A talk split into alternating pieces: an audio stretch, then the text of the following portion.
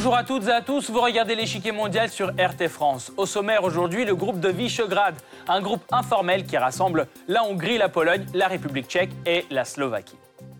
Structure de poids sur l'échiquier politique européen, cette alliance défend activement sa vision de l'UE face au poids lourd de l'organisation. En quoi consiste cette vision particulière du groupe de Visegrad ou le V4 aujourd'hui? Tout d'abord, le groupe de Visegrad, c'est une conception particulière de la politique interne de l'Union européenne. Migrants, économie ou encore élargissement. Le V4 n'hésite pas à contredire Berlin et Paris et défend avec vigueur un agenda souvent très conservateur. Exemple récent, le blocage par l'alliance de la candidature de France Timmermans au poste de président de la Commission c'est que ce social-démocrate ancien de la Commission européenne s'était battu bec et ongle durant son mandat contre la politique dite illibérale du V4. Sans surprise, les membres du groupe rendent les coups et bloquent finalement sa candidature aux grandes dames de Paris et Berlin. À l'international, le groupe se montre également très actif avec une diplomatie alignée sur le temps. Son partenaire privilégié reste donc Washington, exercice militaire conjoint, contrat de livraison d'armes et rencontres au plus haut niveau. La coopération se renforce de plus en plus. Cependant, les États-Unis ne sont pas le seul partenaire fiable du V4. Depuis quelques années, la Hongrie, la République tchèque et la Slovaquie coopèrent de plus en plus étroitement avec la Russie et la Chine. À peine élue, la nouvelle présidente slovaque a d'ailleurs déjà appelé à une plus grande coopération avec Moscou. Mais avant de poursuivre, voici ce qu'il faut savoir sur cette alliance au centre de l'Europe. C'est le Blitz. Le groupe de Visegrad, ou encore le V4, réunit quatre pays d'Europe centrale la Pologne, la République tchèque, la Slovaquie et la Hongrie.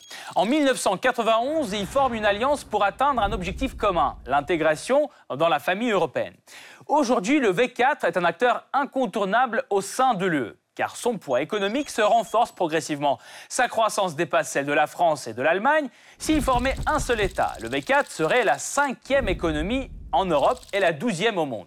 Quant à sa position politique, le V4 est un adversaire farouche de la politique actuelle de Bruxelles.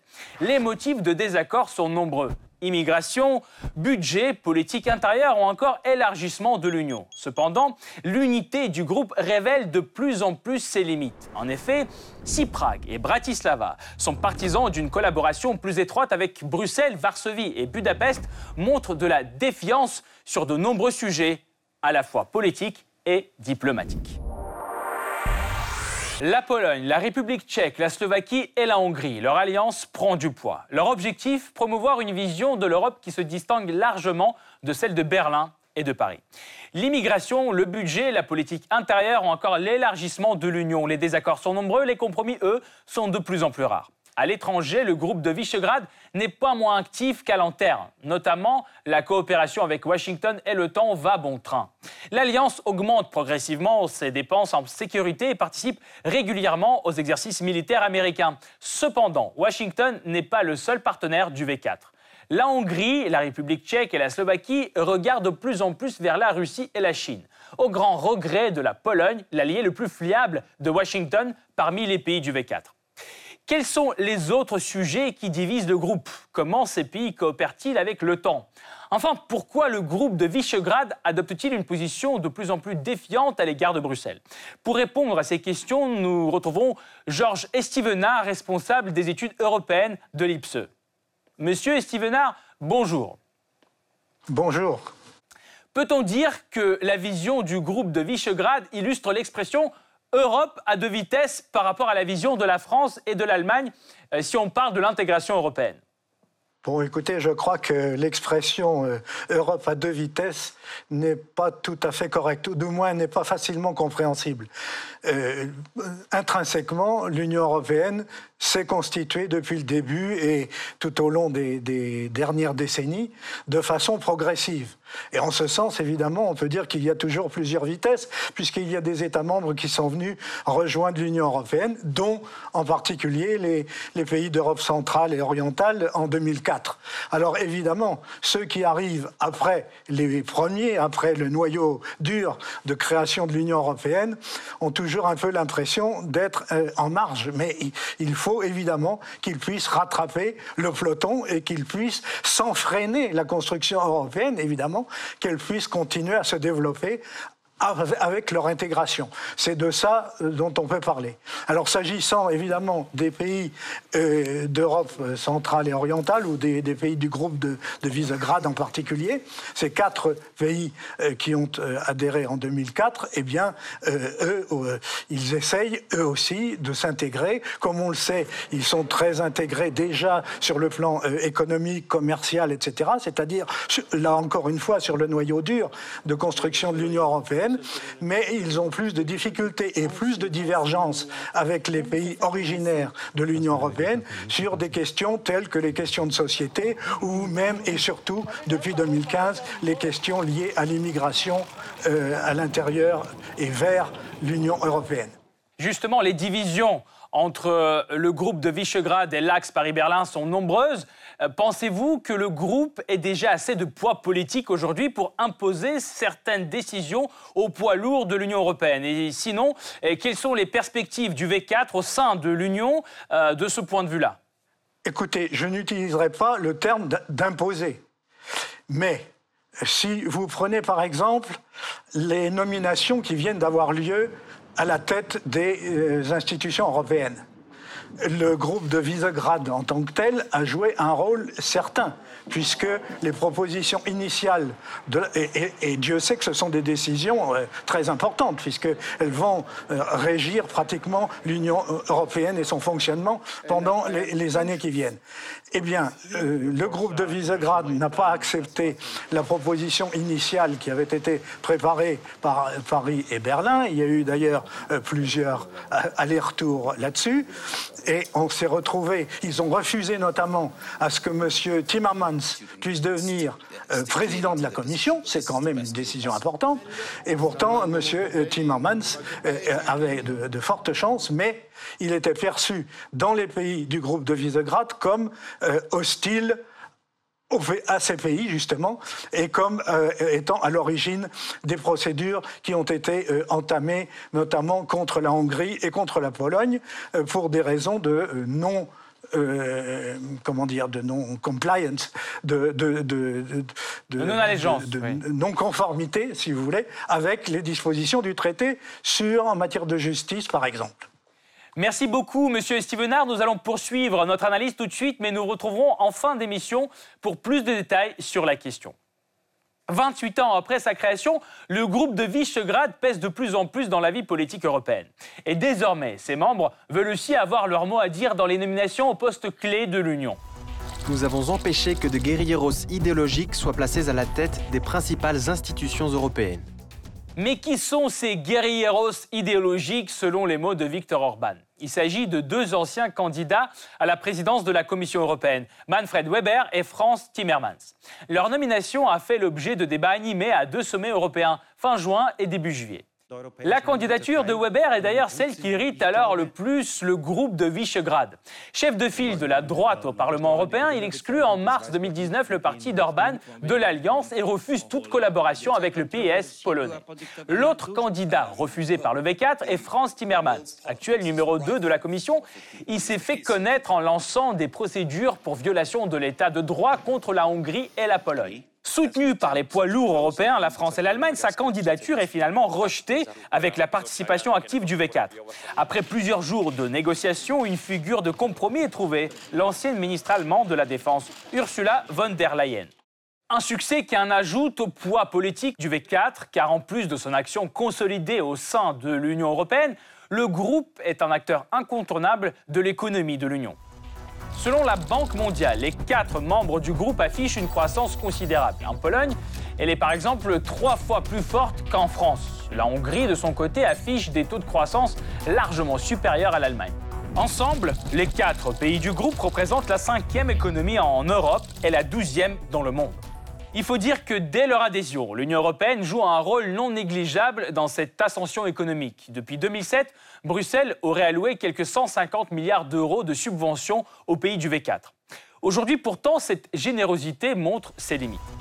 En mai 2018, la Commission européenne propose son projet de budget pour les années 2021-2027. Bruxelles souhaite notamment y couper considérablement l'aide financière aux pays d'Europe centrale en faveur du sud de l'Europe. Un quart de moins pour la République tchèque, la Hongrie et la Pologne et près de 20% de moins pour la Slovaquie.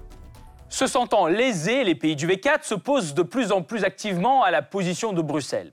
Ce qu'ils critiquent le plus, c'est la gestion de la crise migratoire par l'Union européenne, un sujet qui préoccupe l'Alliance depuis le tout début de la crise. Les premières tensions éclatent en 2015 lorsque l'Union européenne propose le système de quotas migratoires obligatoires pour chaque pays membre. Défendu largement par Paris et Berlin, cette initiative a été fermement rejetée par le V4. Ces propositions renforcer le contrôle aux frontières externes de l'Union, démanteler tous les réseaux de passeurs et enfin établir plus de centres d'accueil et de tri de migrants. En 2017, le V4 hausse le ton. Les pays de l'Alliance rejettent à nouveau les quotas et dénoncent le chantage et le dictat européen à leur égard. Juin 2018, nouvel épisode. Les pays de Visegrad boycottent le mini-sommet européen organisé par la Commission européenne, un acte vu par la presse comme une démonstration de force à Paris et Berlin. Depuis lors, le fossé entre l'Union européenne et le V4 ne fait que s'agrandir. La crise migratoire n'est qu'un des sujets sensibles. Le V4 et les poids lourds européens ont aussi une vision différente du fonctionnement politique de l'Union. Contrairement à Paris et Berlin, le V4 souhaite lancer des réformes en profondeur et donner plus de poids aux pays ayant une économie plus faible. Pour cela, l'Alliance propose de doter les parlements nationaux de plus de pouvoir. Aux yeux du V4, ce sont eux qui devraient avoir le dernier mot dans le processus décisionnel au sein de l'Union européenne. L'autre exigence du V4, renforcer le poids du Conseil européen représentant les États eux-mêmes au détriment de la Commission européenne. Par ailleurs, l'élargissement de ces 28 est un autre sujet brûlant qui divise l'Europe et où le V4 défend une vision particulière.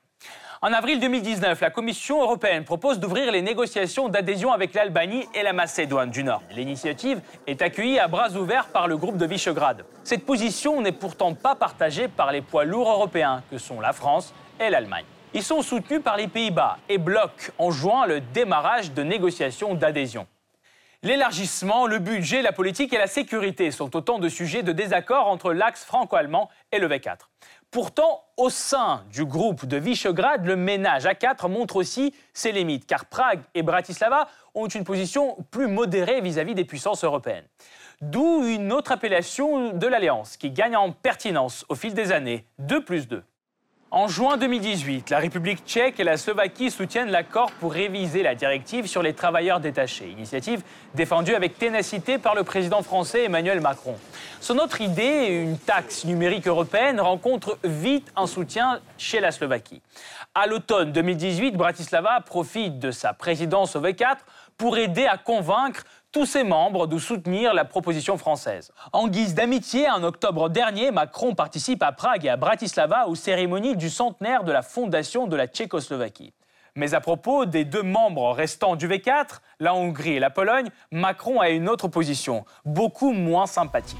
En Hongrie et en Pologne, certains dirigeants ont joué avec une idée inacceptable. Que font ces dirigeants avec ces esprits fous et qui mentent à leur peuple? Sur le plan diplomatique, les relations françaises avec la moitié la plus conservatrice du groupe de Visegrad sont donc plutôt fraîches. Reste à savoir si les membres du V4 pourront surmonter leurs divisions pour atteindre les objectifs communs. Comme c'était le cas dans les années 90, où le V4 frappait conjointement à la porte de l'UE. Le groupe de Visegrad date du début des années 90 lorsque les gouvernements de la Pologne, la Tchécoslovaquie et la Hongrie décident de constituer une alliance après la chute de l'URSS. Affaiblis politiquement et économiquement, ils veulent fermer ensemble la page du communisme et renforcer la coopération avec les pays européens et l'OTAN. Le groupe surnommé le Triangle est créé le 15 février 1991 lors d'un sommet dans le village de Visegrad en Hongrie. En 1993, après la dissolution de la Tchécoslovaquie, la République tchèque et la Slovaquie prennent leur place dans le groupe. Il est désormais baptisé Visegrad 4 ou le V4. Les travaux du groupe s'articulent autour d'une présidence annuelle tournante et de sommets réguliers. La nouvelle alliance commence à porter ses fruits dès décembre 1993. C'est à ce moment que l'accord de libre-échange centre-européen entre en vigueur. Il crée un espace sans barrière économique entre les membres du groupe. Cet accord est le point de départ de leur réintégration dans les organisations économiques et politiques de l'Europe occidentale. À partir de 1996, cette zone de libre-échange commence à s'étendre jusqu'aux pays de l'Europe du Sud-Est. Dès la fin des années 1990, le groupe accélère la transition politique et économique et repense le rôle de ses intérêts nationaux respectifs dans un cadre multilatéral. Et ses efforts payent. Le groupe de Visegrad intègre enfin l'OTAN dès 1999, 2004 pour la Slovaquie, puis l'UE lors du grand élargissement en mai 2004. Cependant, 11 ans plus tard, c'est le début de la crise migratoire européenne. C'est à ce moment-là que le V4 commence à défier de plus en plus la vision de Bruxelles sur un certain nombre de questions. Le groupe de Visegrad défend et maintient sa position contre l'immigration dite de masse face à Bruxelles et mène des opérations conjointes d'aide aux pays des Balkans. De plus, le V4 partage une autre cause commune en soutenant activement l'élargissement de l'UE aux Balkans occidentaux. Outre la cause européenne, le souhait de rejoindre les structures de l'OTAN est un facteur clé dans la mise en place du V4 moderne. Logiquement, le Quatuor continue aujourd'hui d'y voir un maillon crucial de sa défense. Il y a 20 ans, l'OTAN est devenu le pilier de la sécurité des capacités défensives de la plupart des États centre-européens. Une position partagée par le reste du groupe. Ses membres comptent en effet aujourd'hui parmi les bons élèves de l'OTAN. Les quatre pays augmentent régulièrement leurs dépenses de sécurité et visent tous à atteindre le seuil recommandé par l'Alliance, 2% de leur PIB vers 2024. La Pologne l'a même déjà fait, en avance du calendrier. Et tous les membres du V4 accueillent régulièrement des exercices des troupes de l'OTAN et de Washington sur leur sol. Ils ne négligent pas non plus de contracter des livraisons d'armement depuis les États-Unis. Le total des accords conclus seulement en 2019 entre Visegrad et Washington aurait déjà dépassé 2 milliards d'euros et pourrait encore augmenter. Par un lobbying accru, les pays du groupe soutiennent par ailleurs à 100% la poussée de l'OTAN vers l'élargissement, surtout dans les Balkans. Un accord total avec celle des États-Unis. Cette position fait aussi écho aux liens économiques et historiques entre le V4 et le sud de l'Europe.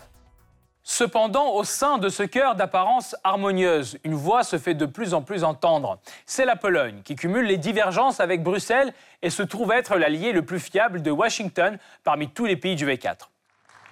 L'ambitieux pays de l'Est signe en juin un accord bilatéral de défense avec les États-Unis. Il permettra, selon le souhait longtemps exprimé par Varsovie, la présence permanente de 1000 soldats américains sur son sol. Une présence que la Pologne financera elle-même. La somme de 2 milliards de dollars aurait été auparavant évoquée. Et la base abritant ces soldats pourrait porter le nom coquet proposé par les Polonais de Donald Trump. Néanmoins, la défense n'est pas le seul secteur où la politique de Varsovie suit les intérêts américains. La Pologne a déjà accepté d'acheter du gaz naturel liquéfié américain concurrent du gaz russe livré via les pipelines. Elle relativise, comme Donald Trump, les dangers du changement climatique et se fait aussi souvent écho de la rhétorique de Washington sur la menace russe, là où les autres membres de Visegrad mettent plutôt l'accent sur les autres défis de l'OTAN, comme le terrorisme de masse ou encore l'immigration. Fort de ce soutien, Washington renforce ses liens avec la Pologne. En signe d'amitié, en février 2019, elle fait de Varsovie la capitale de la diplomatie mondiale, ne serait-ce que pour quelques jours. La Pologne accueille le sommet global sur le Moyen-Orient consacré à la crise autour de l'Iran, organisé par Washington. Une soixantaine de pays représentés, Mike Pompeo et Mike Pence, en note à côté de diplomates polonais. Une belle opportunité pour Varsovie d'affermir ses positions sur l'échiquier diplomatique européen et global. Pourtant, alors que la Pologne récolte les fruits de la bienveillance américaine, les autres pays du V4 ne soutiennent pas vraiment la direction choisie par Varsovie. Sans se conformer complètement à la ligne de Washington, il réalise une politique de plus en plus indépendante vers un autre acteur essentiel, la Russie. C'est surtout vrai pour la Hongrie, dont le Premier ministre Viktor Orban maintient depuis longtemps une proximité politique et diplomatique avec Vladimir Poutine. Contrat de livraison de gaz, relations tendues avec l'Ukraine, objections contre les sanctions, la bonne entente entre Budapest et Moscou irrite Washington. Pourtant, d'autres pays du V4 s'expriment, quoique plus prudemment, dans le même sens. En République tchèque, par exemple, malgré la position plutôt pro-européenne et atlantiste du gouvernement, le président reste pro-russe. Et la nouvelle présidente slovaque, dix jours après son investiture, a déjà appelé à une plus grande coopération avec Moscou. Facteur d'inquiétude pour la Maison-Blanche. Moscou n'est pourtant pas son seul concurrent dans la lutte pour l'influence au sein du V4.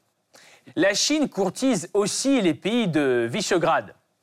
Dès le début des années 2010, elle lance le format 16 plus 1, plateforme de coopération économique entre Pékin et les pays de l'Europe centrale et orientale. Les pays du V4 sont évidemment le cœur de cette région. Des sommets annuels au plus haut niveau depuis 7 ans ont porté leurs fruits. Un volume des échanges en hausse, 10 milliards de dollars d'investissement chinois et renforcement des positions politiques chinoises dans la région en parallèle. Autre victoire de Pékin. Tous les pays de ce format, transformés en 17 plus 1 avec l'arrivée de la Grèce, montrent aujourd'hui de l'intérêt pour le projet de la nouvelle route de la soie. Ce programme ambitieux prévoit d'intensifier les échanges commerciaux entre la Chine et le reste du monde via un réseau de routes, ports et autres infrastructures financés par Pékin.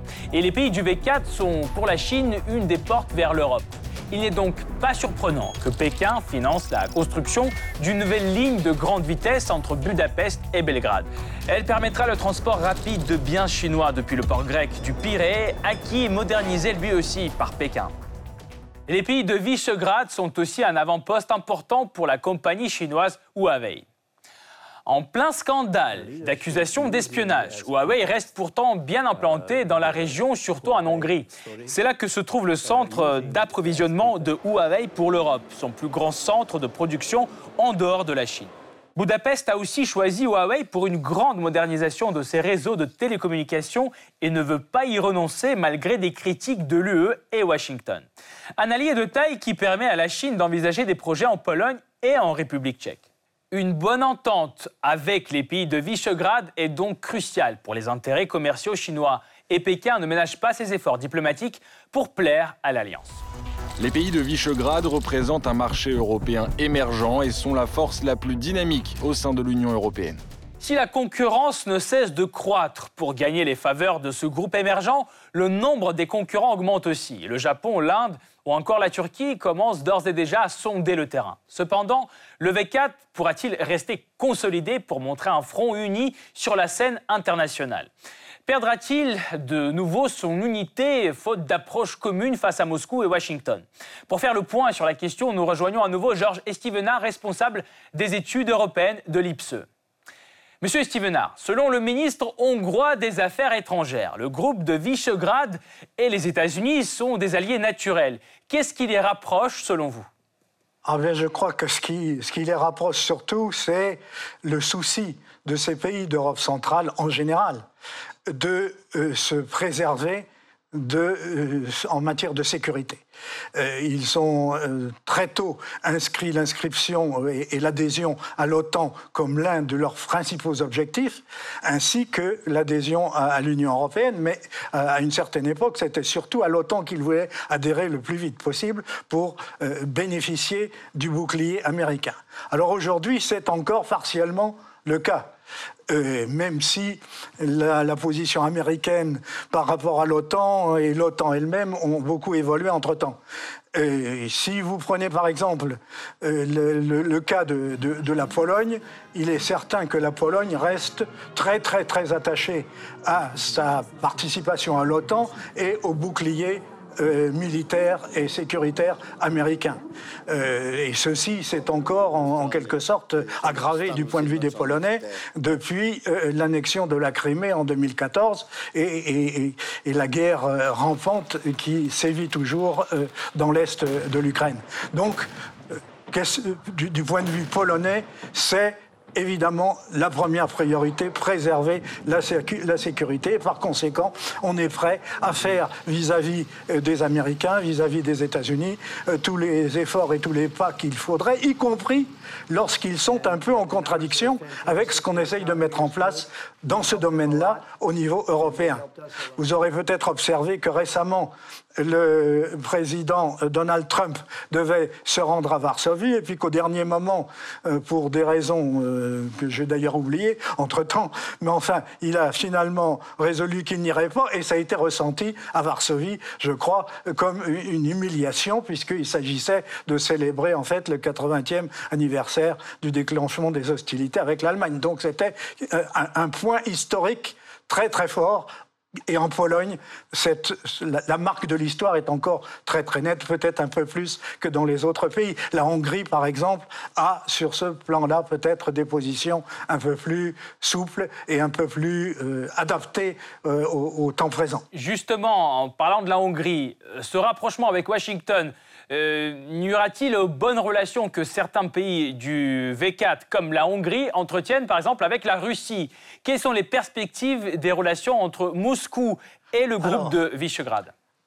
les, relations entre Moscou et le groupe de Visegrad. Je crois que c'est un peu difficile de définir ça comme ça, mais je vais essayer de vous donner les éléments que, je vois.